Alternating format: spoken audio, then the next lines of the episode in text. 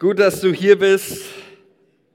Ich sage es immer wieder, Kirche ist Familie, keine Sitzung, keine bloße Veranstaltung, sondern es ist schön, dass du da bist. Ich freue mich einfach über ja, so viele Leute, die sich heute Morgen aufgemacht haben, um, um zusammenzukommen hier, um, um Jesus zu begegnen, um sein Wort zu hören. Und äh, denn um Jesus geht es, Amen. Um ihn geht es und deswegen darf ich ähm, euch auch mit hineinnehmen, auch in diese, in diese Predigt.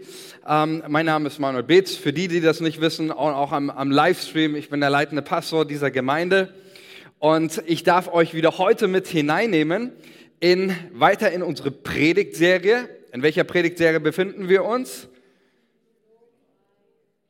Ah, ah, okay. Also da müssen wir noch ein bisschen äh, üben. Also genau wie im Himmel so auf Erden. Unsere Predigtserie über Anbetung und Lobpreis. Richtig. Und wir haben vor drei Wochen, ist jetzt heute die, der, der dritte Teil, wir sind eingestiegen ganz am Anfang mit einer Predigt und ich ermutige euch auch, einfach wenn ihr die verschiedenen Predigten nicht gehört habt, sie einfach nochmal nachzuhören, um einfach mit dabei zu sein. Wir machen so eine Predigtserie immer deshalb, weil wir auch glauben, manches Mal so, so Themen, äh, die, da reicht es nicht aus, einfach nur eine Predigt darüber zu hören oder zu halten, sondern da braucht es immer wieder, ähm, ähm, äh, da möchten wir einfach die, die, die Zeit nutzen und das einfach über mehrere Sonntage ein Thema behandeln. Und genau darum geht es auch heute wieder. Erste Predigt ist damit, haben wir damit, äh, sind wir damit gestartet mit dem ganzen Thema, warum eigentlich Anbetung? Ja, was, was ist eigentlich der Zweck von Anbetung? Und wir haben gelernt und gehört, dass mit dem ganzen An äh, Thema Anbetung ist eine Sache gemeint, nämlich Gottes Sehnsucht nach den Menschen. Ja, wir haben gehört, Gott sucht den Anbeter. Wir haben gesehen, haben das mal so äh, gegenübergestellt, den Vater und den, den Teufel. Denn der, der, Teufel, der kam ja auch bei, in, der, in der Versuchung Jesu, als Jesus in der 40 Tage in der Wüste versucht worden ist. Und er sagte zu Jesus, ich will dir das alles geben, wenn du mich anbetest. Ja, der Teufel sucht die Anbetung und Jesus lehrt uns aber über den Vater, dass der Vater den Anbeter sucht. Ja, also Anbetung heißt letztendlich Gott, Gottes Sehnsucht nach den Menschen, seine Sehnsucht danach, bei uns Menschen zu wohnen. Und wir haben durch die Anbetung haben wir eben Zugang zu Gott. Ist, damit drücken wir unsere Wertschätzung gegenüber der Gegenwart Gottes aus. Und letzten Sonntag ging es dann im, im zweiten Teil darum, dass Zentrale und Mittelpunkt unserer Anbetung nicht, nicht wir selbst sind mit unseren Wünschen bezüglich Lobpreis oder sonst was, sondern zentrale Mittelpunkt, Grund unserer Anbetung ist Jesus als König. Es ging um den König Jesus und ähm, dass wir mit dem was wir ja, mit unserem Leben als Anbetung und als Lobpreis Jesus als den König verehren und in den Mittelpunkt stellen.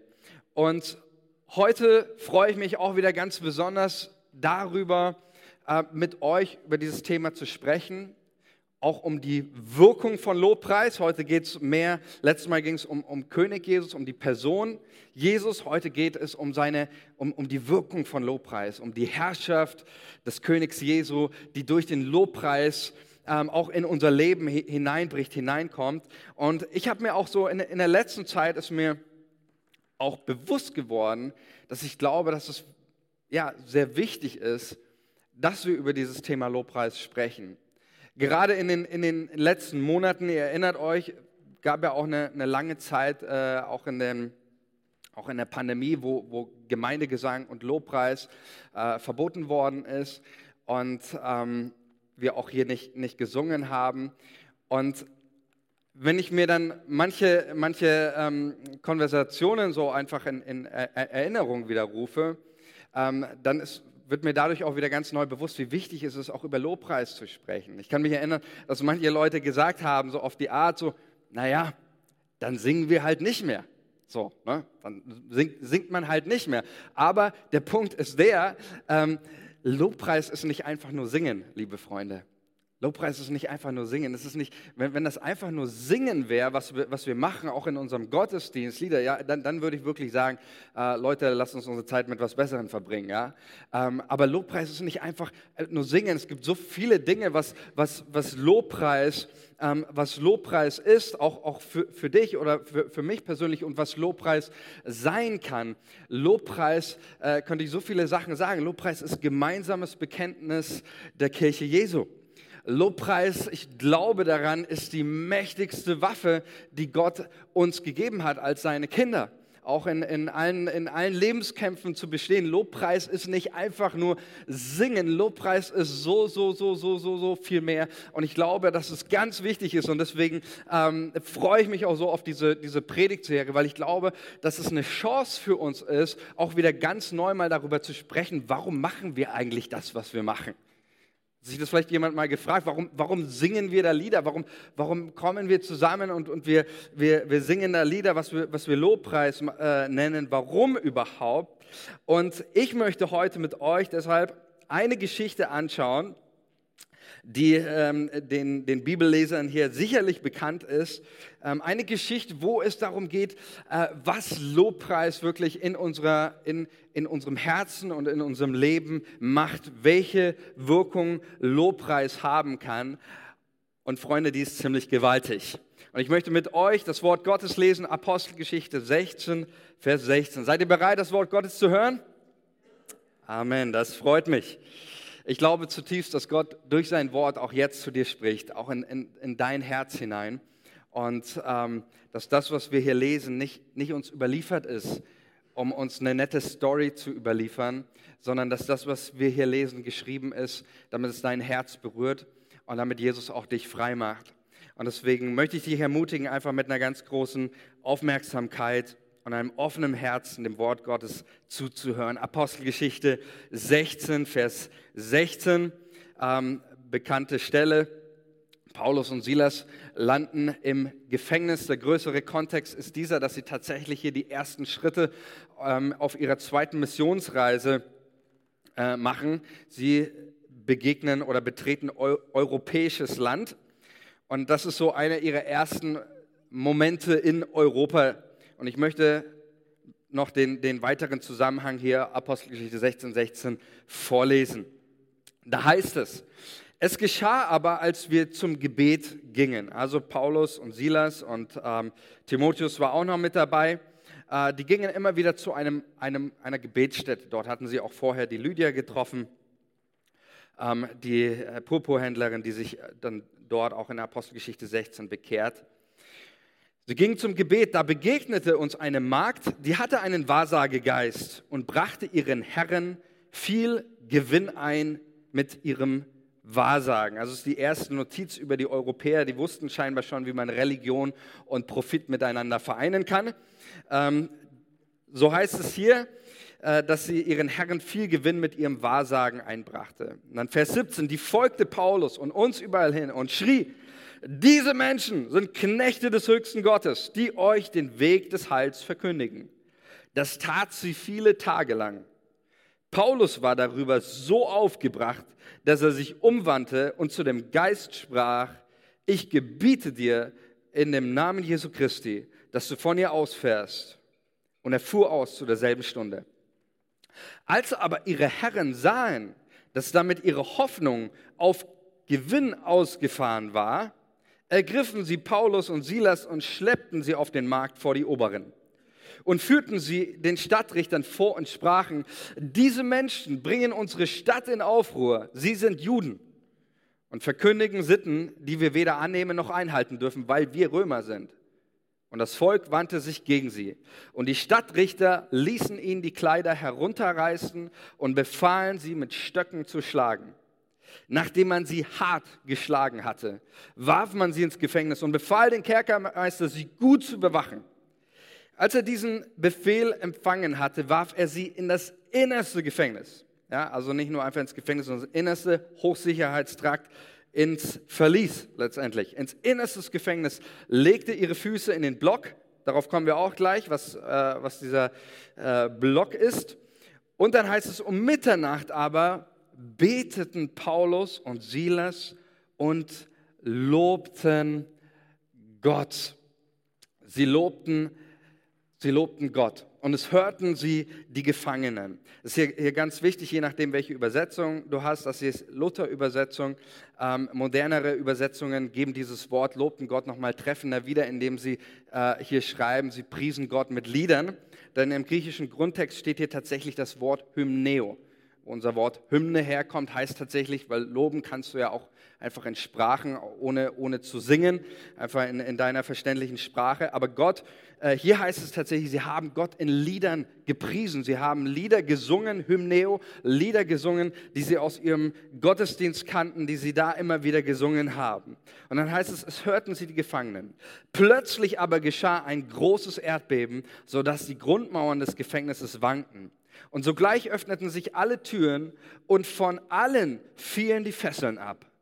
Als aber der Kerkermeister aus dem Schlaf auffuhr und sah die Türen des Gefängnisses offen stehen, zog er das Schwert und wollte sich selbst töten, denn er meinte, die Gefangenen wären entflohen. Und bei den Römern, er wollte eben seiner, seiner Hinrichtung zuvorkommen, denn wenn die Gefangenen weg äh, entflohen wären, dann wäre er am nächsten Tag hingerichtet worden. So, Paulus aber rief laut, tu dir nichts an, denn wir sind alle hier. Der aber forderte ein Licht, stürzte hinein, fiel zitternd Paulus und Silas zu Füßen und er führte sie hinaus und sprach, ihr Herren, was muss ich tun, dass ich gerettet werde? Sie sprachen, glaube an den Herrn Jesus, so wirst du und dein Haus selig. Und sie sagten ihm das Wort des Herrn und allen, die in seinem Hause waren. Und er nahm sie zu sich in derselben Stunde der Nacht, wusch ihnen die Striemen. Das ist wichtig für uns, weil wir damit wissen, ähm, Paulus und Silas wurden sehr hart geschlagen, die haben geblutet, die hatten Furchen auf den Rücken.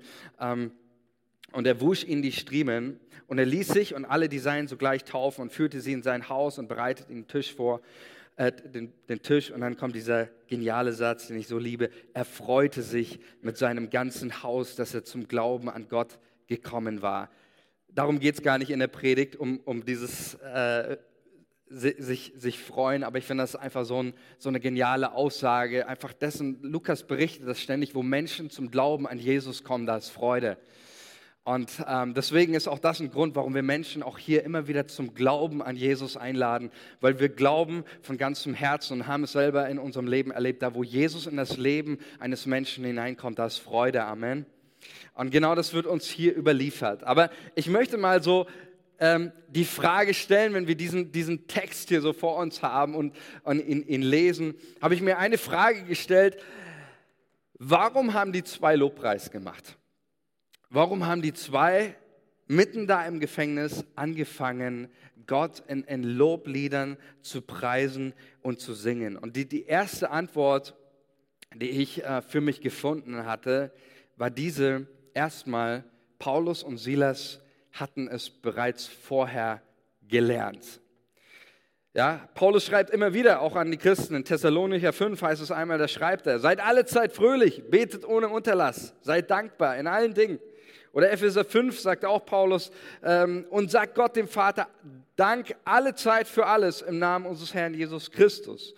Ähm, das, das scheint bei denen, ja, muss man auch, wer, wer solche Texte schreibt, dann schauen wir dann auf sein Leben und sehen, okay, ja, das hat Paulus tatsächlich gemacht.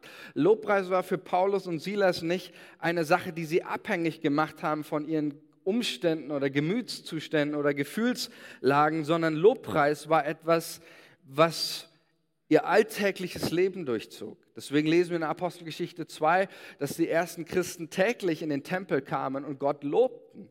Das war nicht irgendwie so ein, so ein Sonntagsmoment für dich. Ja? Da haben wir mal 20 Minuten Lobpreis, so das war's für die restlichen sieben Tage, sondern Lobpreis war für die ersten Christen und ähm, auch für Paulus und Silas etwas Gewöhnliches, etwas, was man macht, etwas, so beginnt man den Tag, so endet man den Tag, Gott zu loben, ihm zu preisen. Und dann ist auch logisch, denn ihr alle wisst das, oft in, in Momenten des Drucks wird ja erst sichtbar, was wirklich in unserem Herzen ist, oder?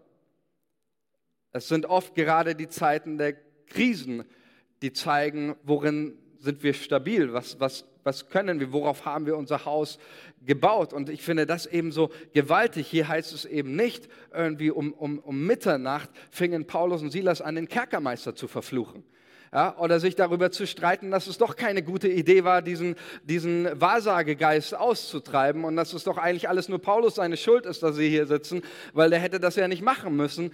Äh, nein, sie fangen nicht an zu streiten oder zu fluchen oder irgendwie zu versinken, sondern sie fangen an, gemeinsam Gott in Liedern die Ehre zu geben und ihm ihn zu loben. Und für mich sind diese zwei ein absolutes Vorbild, oder? ein absolutes Vorbild und für mich auch Menschen, die einfach auch eine geistliche Reife zeigen. Das war nicht etwas irgendwie so, naja, das, das machen wir nur jetzt, sondern das war etwas Etabliertes in ihrem Leben. Und deswegen möchte ich dich ermutigen, mach Lobpreis zu deinem Lebensstil. Lasst uns Menschen sein, die nicht nur sagen, wir machen hier am Lobpreis, äh, im Gottesdienst eine, eine Zeit, wo wir, wo wir Lobpreis haben, und dann, sondern Lobpreis als ein Bestandteil deines Lebens, wenn du morgens aufstehst, wenn du abends ins Bett gehst, tagsüber, ähm, das zu kultivieren, Gott immer wieder zu danken und ihn zu loben. Und dann heißt es hier, und das finde ich auch so genial, ähm, dann heißt es hier, wann fingen sie an, Lobpreis zu machen? Mitternacht. Richtig. Deswegen geht es heute nicht nur um den Lobpreis hier um 10 Uhr, sondern es geht um den Lobpreis um 0 Uhr. Um Mitternacht. Ja? Das heißt hier, Paulus und Silas fingen an um Mitternacht Lobpreis. Warum eigentlich erst um Mitternacht? Oder? Schon schwach, oder? Also eigentlich hätte Paulus und Silas schon gleich, als sie in die Kerker da eingesperrt, gleich oder vor den römischen Stadtrichtern gleich mit Lobpreis anfangen. Aber es heißt hier tatsächlich erst um Mitternacht kam ihm diese Idee mit Lobpreis. So. Äh, ich weiß nicht, auf welche Idee du gekommen wärst oder ich gekommen wäre, aber hier heißt es tatsächlich dieses um Mitternacht. Und für Lukas ist Mitternacht auch nicht einfach nur eine zeitliche Angabe, sondern für Lukas ist Mitternacht auch ein, ein theologischer Begriff, um etwas zu sagen. Hier geht es nicht einfach nur darum zu sagen, es war 12.23 Uhr oder, oder sonst was, sondern hier ist damit gesagt, Mitternacht meint auch in, in der Bibel dieses mitten in der Nacht. Ich sage mal auch so, wo die Macht der Finsternis am größten sind. Und deswegen glaube ich, möchte ich einfach das uns nochmal so vor Augen führen, weil man kann auch über so einen Text einfach ähm, nur hinweglesen. Aber ich finde es so, so interessant, wenn, wenn man sich, lass uns einfach nochmal mal bildlich vorstellen. Ja? Wir, wir haben gerade gelesen, äh, Paulus und Silas im Gefängnis, sie werden hart geschlagen. Paulus, sein ja, ob es ein Fehler war oder bewusst war, das weiß man nicht. Paulus hatte nicht erwähnt, oder vielleicht hat man ihn auch nicht dazu kommen lassen, Paulus hat nicht erwähnt, dass er römischer Bürger ist. Sonst hätten sie ihn gar nicht ohne, ohne ein Verhör ähm, verurteilen und schlagen dürfen. Ähm, und die beiden werden also richtig maßlos verprügelt. Der Rücken blutet. Äh, wir haben von den Striemen gelesen. Sie werden ins Innerste äh, Gefängnis, ins Verlies reingeschmissen, in den Hochsicherheitstrakt. Und dann lesen wir hier etwas, nämlich dass die beiden in einen, die Füße in einen Block gelegt worden sind. Was war ein, ein Block? Ein Block, ich zeige das euch mal so, war nicht einfach nur eine Fessel, sondern das war so ein, so ein Holz, so ein Holzding. Da sind deine Füße eingespannt worden und für die Römer war der Block nicht einfach nur eine Fessel, sondern es war ein Folterinstrument auch. Denn wenn deine Füße so in einem Holzblock eingespannt sind, ähm, dann, dann ja, also wenn wir jetzt ein bisschen, wäre der Altersdurchschnitt ein bisschen jünger hier in dieser Gemeinde, dann würde ich sagen, komm, lass uns mal einen restlichen Gottesdienst so sitzen. Ähm, ich glaube, da wäre die Freude nicht so groß. Ja? Aber du musst dir mal vorstellen, du sitzt so, dieser Block, du kannst, das ist ein Foltern, du kannst dich nicht bewegen, du kannst dich nicht nach rechts, du kannst dich nicht nach, nach, nach links oder sonst was.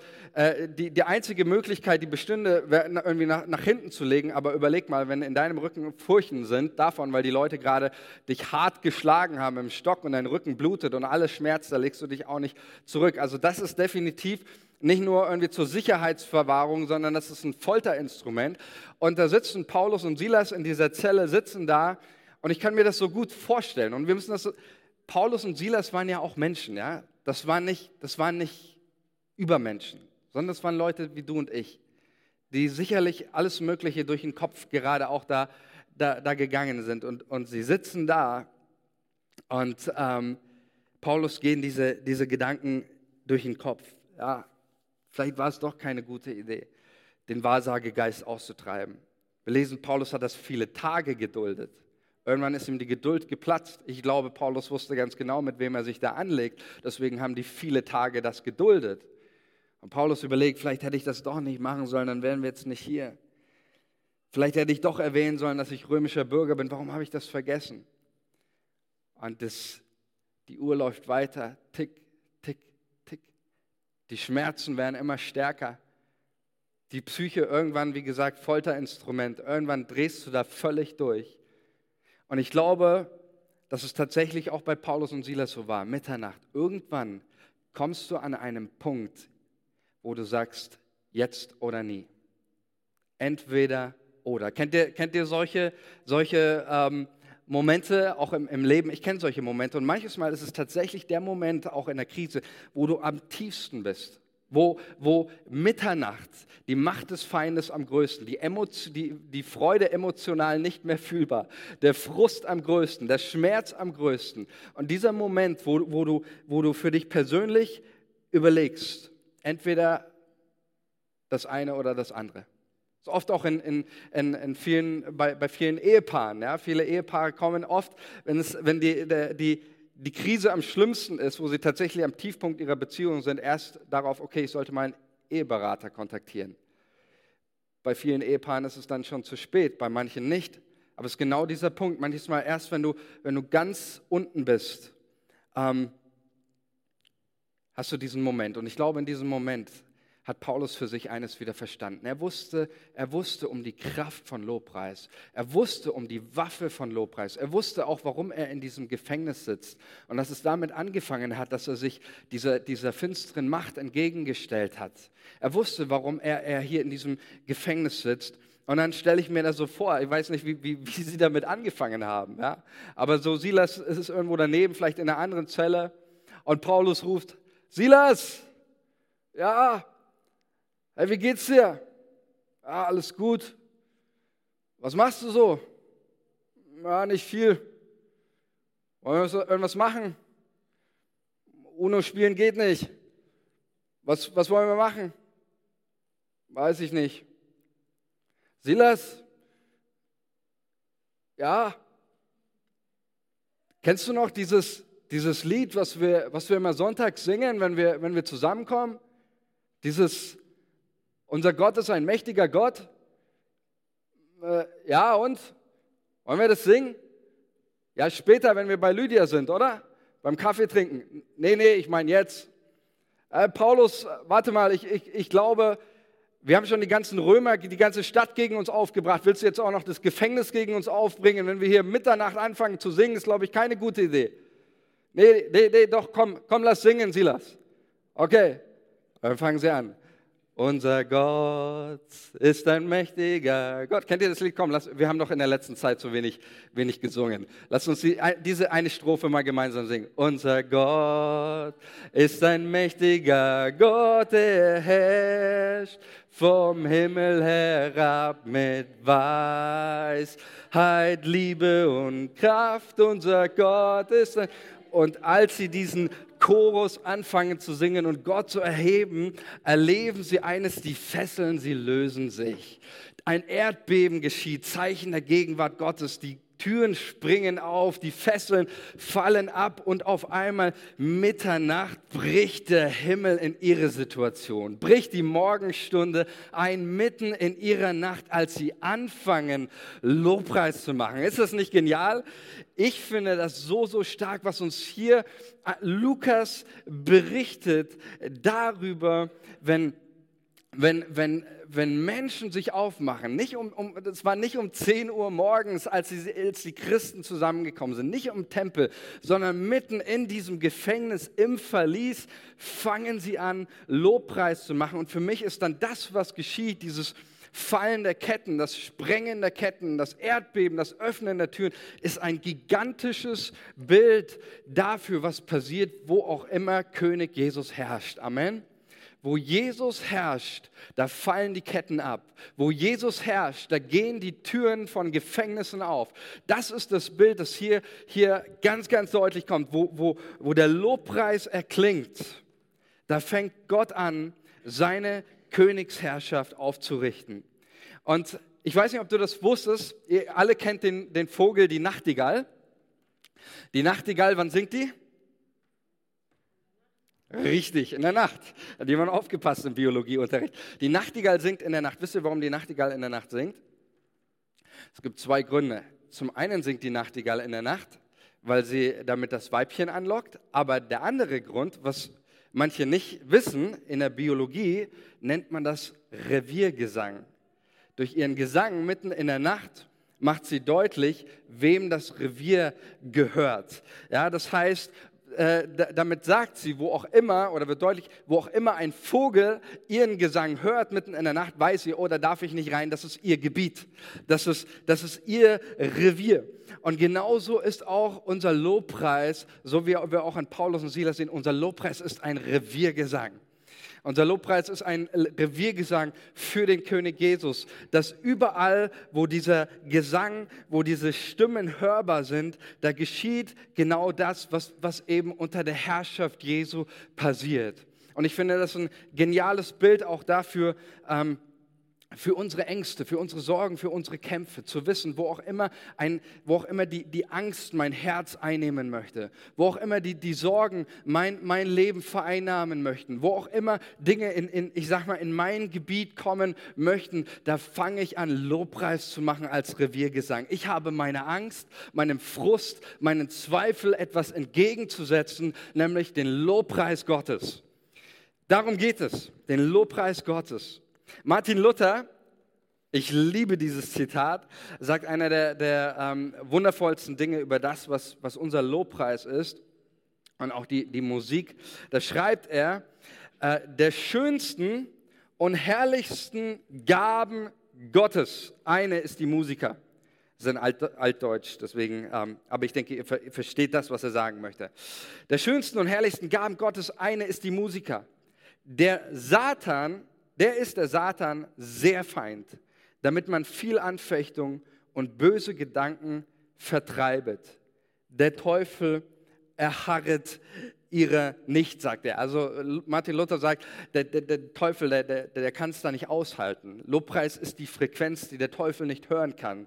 Äh, da, da, flieht der Feind. Es ist Reviergesang. Ähm, er, für, für ihn ist das nicht hörbar. Und ich möchte dich einfach ganz persönlich ermutigen, dass du wieder ganz neu zu, zu dieser Waffe greifst, in, in all deinen Gefängnissen, wo auch immer du dich gerade befindest, dass du, ähm, dass du Lobpreis zu deinem Reviergesang machst, ähm, wo auch immer dein Herz gerade umkämpft ist. Und ich möchte mit uns an, an dieser Stelle einen weiteren Text, den, den, ähm, den letzten Text mit dem ich dann auch abschließen werde, möchte ich euch vorlesen.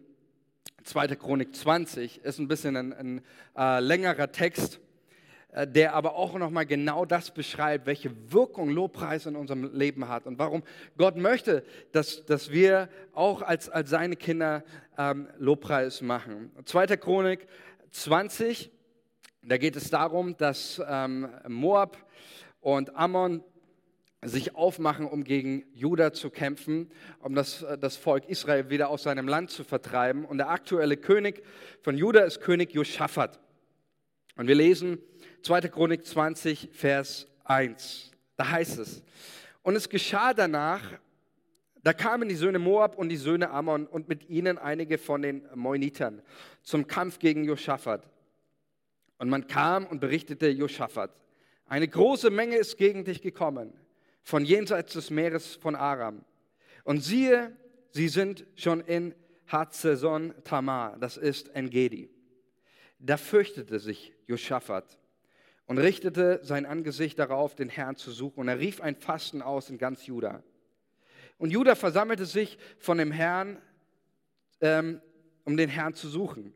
Sogar aus allen Städten Judas kamen sie, um den Herrn zu suchen. Und Josaphat stand in der Versammlung Judas und Jerusalems im Haus des Herrn vor dem neuen Vorhof. Und er sprach, Herr, Gott unserer Väter, bist du es nicht, der da Gott im Himmel ist? Und bist nicht du Herrscher über alle Königreiche der Nationen? Und in deiner Hand ist Kraft und Macht und niemand kann gegen dich bestehen? Siehe da, sie vergelten es uns, indem sie kommen, um uns aus deinem Besitz zu vertreiben, denn du uns zum Besitz gegeben hast. Unser Gott, willst du sie nicht richten? Denn in uns ist keine Kraft vor dieser großen Menge, die gegen uns kommt.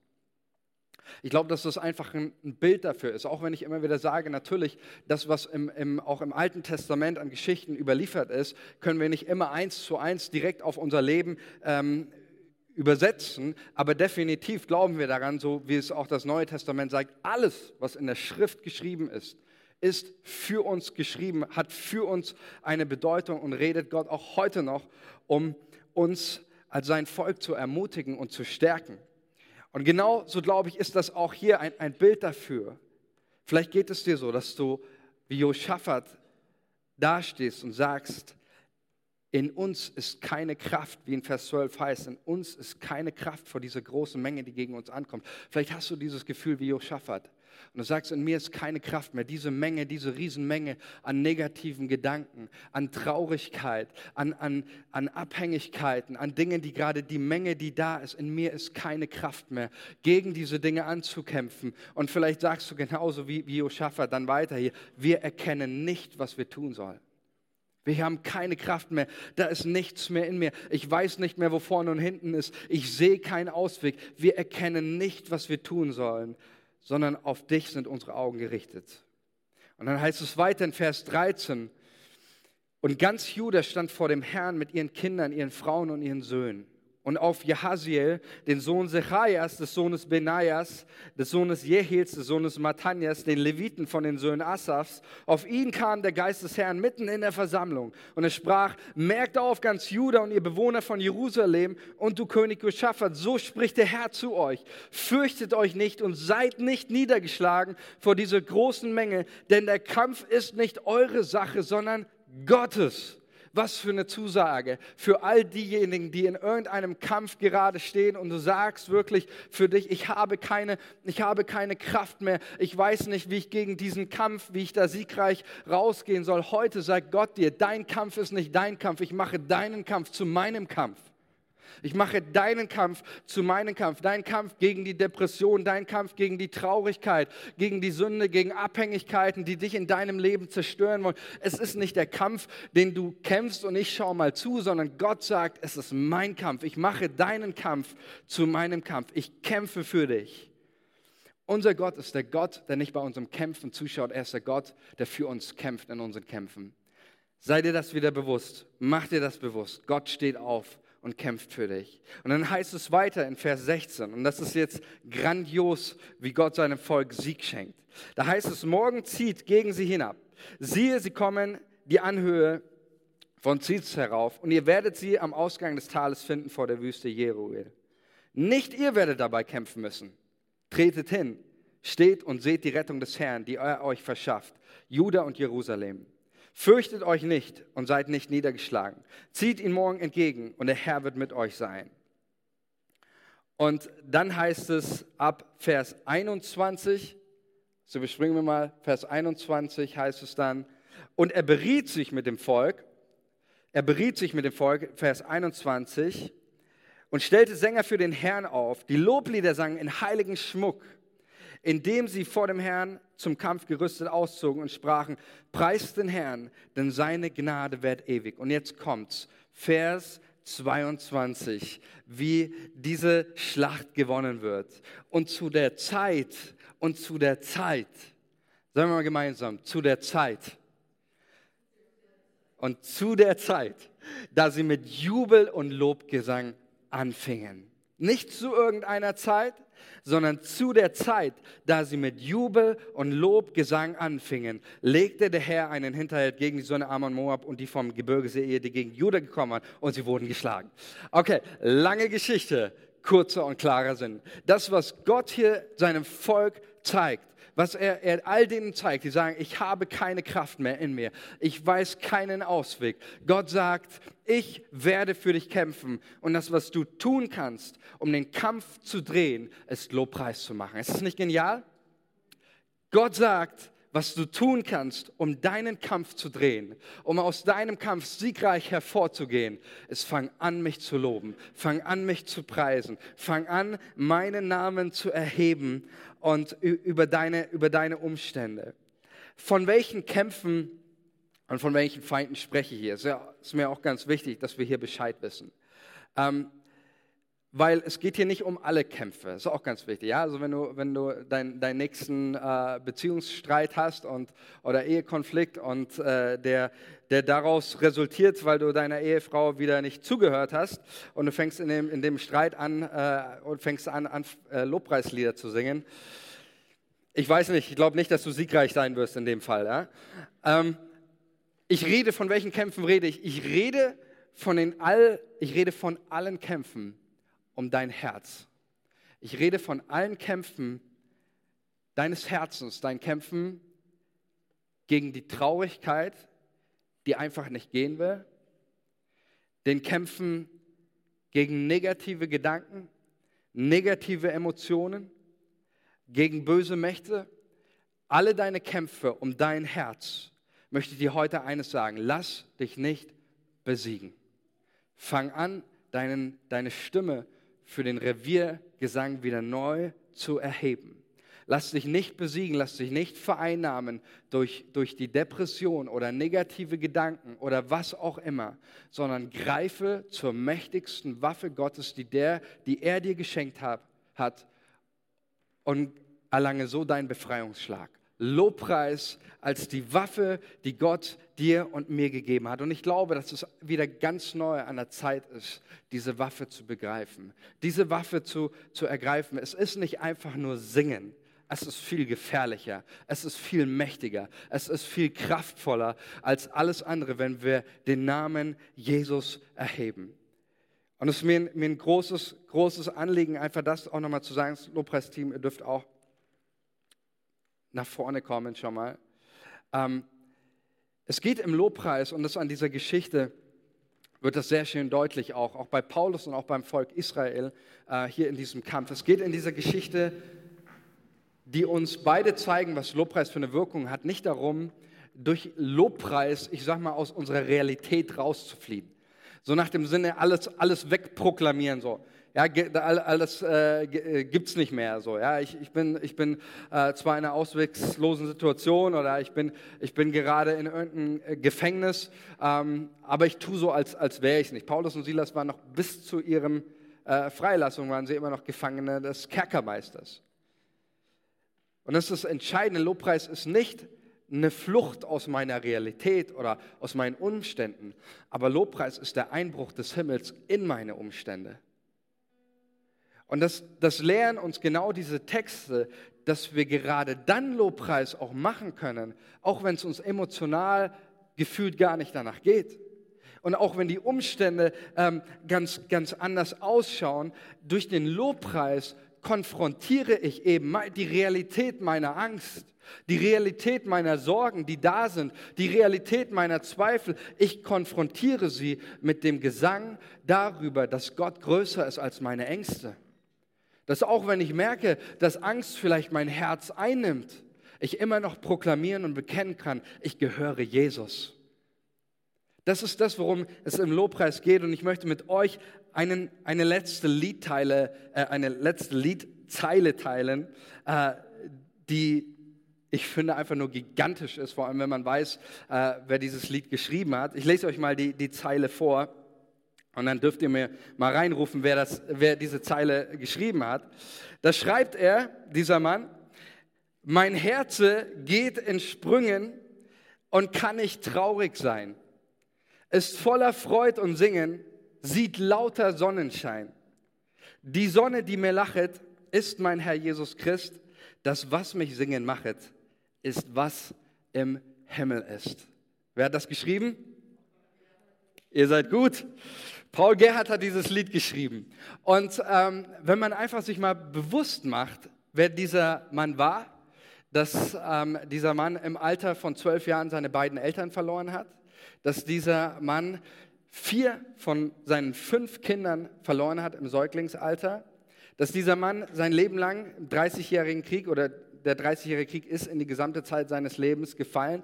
Dieser Mann hat Tod, der hat Mord, der hat Seuchen, der hat Hungersnöte, der hat alles erlebt, was man, was man sage ich mal, an äh, Schlimmen erleben kann. Und dann schreibt er einen Text, in dem er, in dem er singt, mein Herz geht in Sprüngen und kann nicht traurig sein. Also irgendwie denkst du dir, wenn du das liest, so, also irgendwas stimmt da nicht, oder? Aber du kommst darauf, warum schreibt er sowas? Mein Herz ist voller, voller Freud und Singen, sieht lauter Sonnenschein. Warum schreibt er sowas? Er gibt uns ja die Antwort in, den, in, den, in dem zweiten Vers. Da sagt er, das, was mich singen macht, ist, was im Himmel ist. Er sagt nicht, das, was mich singen macht, ist meine Realität, meine Umstände. Und ich glaube, auch wenn Paul Gerd ein Mensch war, dann kennt er sowas wie Trauer. Aber ich glaube, dass wir von diesen Leuten auch aus der Kirchengeschichte, Paulus, Silas, Paul Gerhard oder auch Bonhoeffer, der in seinem äh, Gefängniszelle Lieder geschrieben hat, dass wir eines von diesen Leuten lernen können. Sie begegnen ihrer Angst nicht mit Verzweiflung und Hoffnungslosigkeit, sondern sie bringen ihrer Angst die Herrschaft Gottes entgegen. Sie bringen ihre Angst den Himmel entgegen. Das, was mich singen macht, ist, was im Himmel ist. Es ist nicht immer mein Leben, es ist nicht immer meine Gefühle, nicht immer das, was ich spüre, macht mich nicht immer singen. Aber was Jesus für mich getan hat, was im Himmel ist. Und dadurch bricht Lobpreis, die Realität des Himmels in, in unser Leben rein. Ist es nicht gut? Ist es nicht genial? Kann ich meinen Amen hören? Kann ich meinen Applaus für unseren Jesus hören, der, der uns so eine powervolle Waffe mit an die Hand gegeben hat. Und genau das, das wollen wir jetzt tun. Und ich lade dich ein, einfach mit uns gemeinsam aufzustehen und ins nächste Lied einfach rein, reinzugehen. Und es, es ist mein Gebet für dich persönlich. Und ich, ich glaube von ganzem Herzen, glaube ich an das Wort Gottes, das uns sagt, wo wir Lobpreis machen, da fallen die Fesseln ab. Da gehen Türen auf. Da ist Freiheit. Und ich habe dafür gebetet und ich glaube von ganzem Herzen, dass heute hier Menschen sind, die genau das erleben, die diese Realität gerade empfinden, vielleicht an, an Trauer, an Schmerz und sonst was. Und wo in dem Moment, zu der Zeit, wo dein Lobpreis erklingt, da bleibst du nicht mehr derselbe.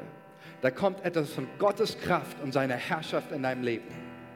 Und so möchte ich dich ermutigen, einfach jetzt mit uns gemeinsam einzustimmen und unseren Blick auf Jesus zu lenken und ihm die Ehre zu geben und ihn zu preisen und das zu erleben, wovon wir jetzt gehört haben.